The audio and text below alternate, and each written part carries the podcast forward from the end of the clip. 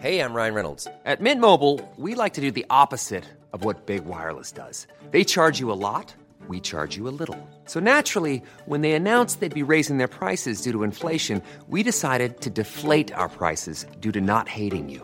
That's right. We're cutting the price of Mint Unlimited from $30 a month to just $15 a month. Give it a try at mintmobile.com slash switch. $45 upfront for three months plus taxes and fees. Promo rate for new customers for limited time. Unlimited more than 40 gigabytes per month. Slows. Full terms at mintmobile.com.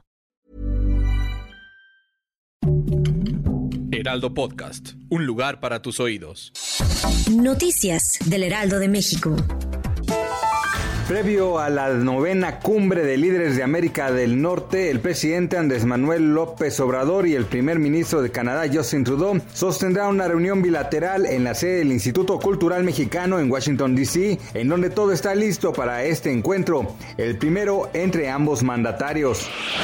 La Comisión Federal para la Protección contra Riesgos Sanitarios recibió la madrugada de este día la aprobación de su membresía como integrante de la Conferencia Internacional sobre Armonización de Técnicos para el Registro de Productos Farmacéuticos para su uso humano, mejor conocida como la ICH por sus siglas en inglés. Esta confirmación se concreta después de un intento previo sin éxito en 2017.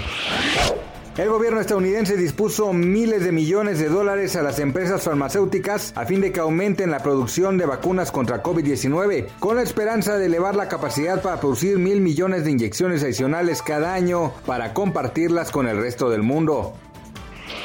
Siete de cada diez mexicanos consideran que el gobierno debería cobrar más impuestos a los ricos para apoyar a las personas más pobres. Así lo reveló la Organización para la Cooperación y el Desarrollo Económicos. De acuerdo con el reporte, importa la desigualdad. ¿Cómo percibe la gente las disparidades económicas y la movilidad social? 86% de los mexicanos piensa que el gobierno debería hacer más para reducir la brecha de ingresos entre los más ricos y los más pobres, mediante la recaudación de impuestos y programas sociales. Gracias por escucharnos, les informó José Alberto García. Noticias del Heraldo de México.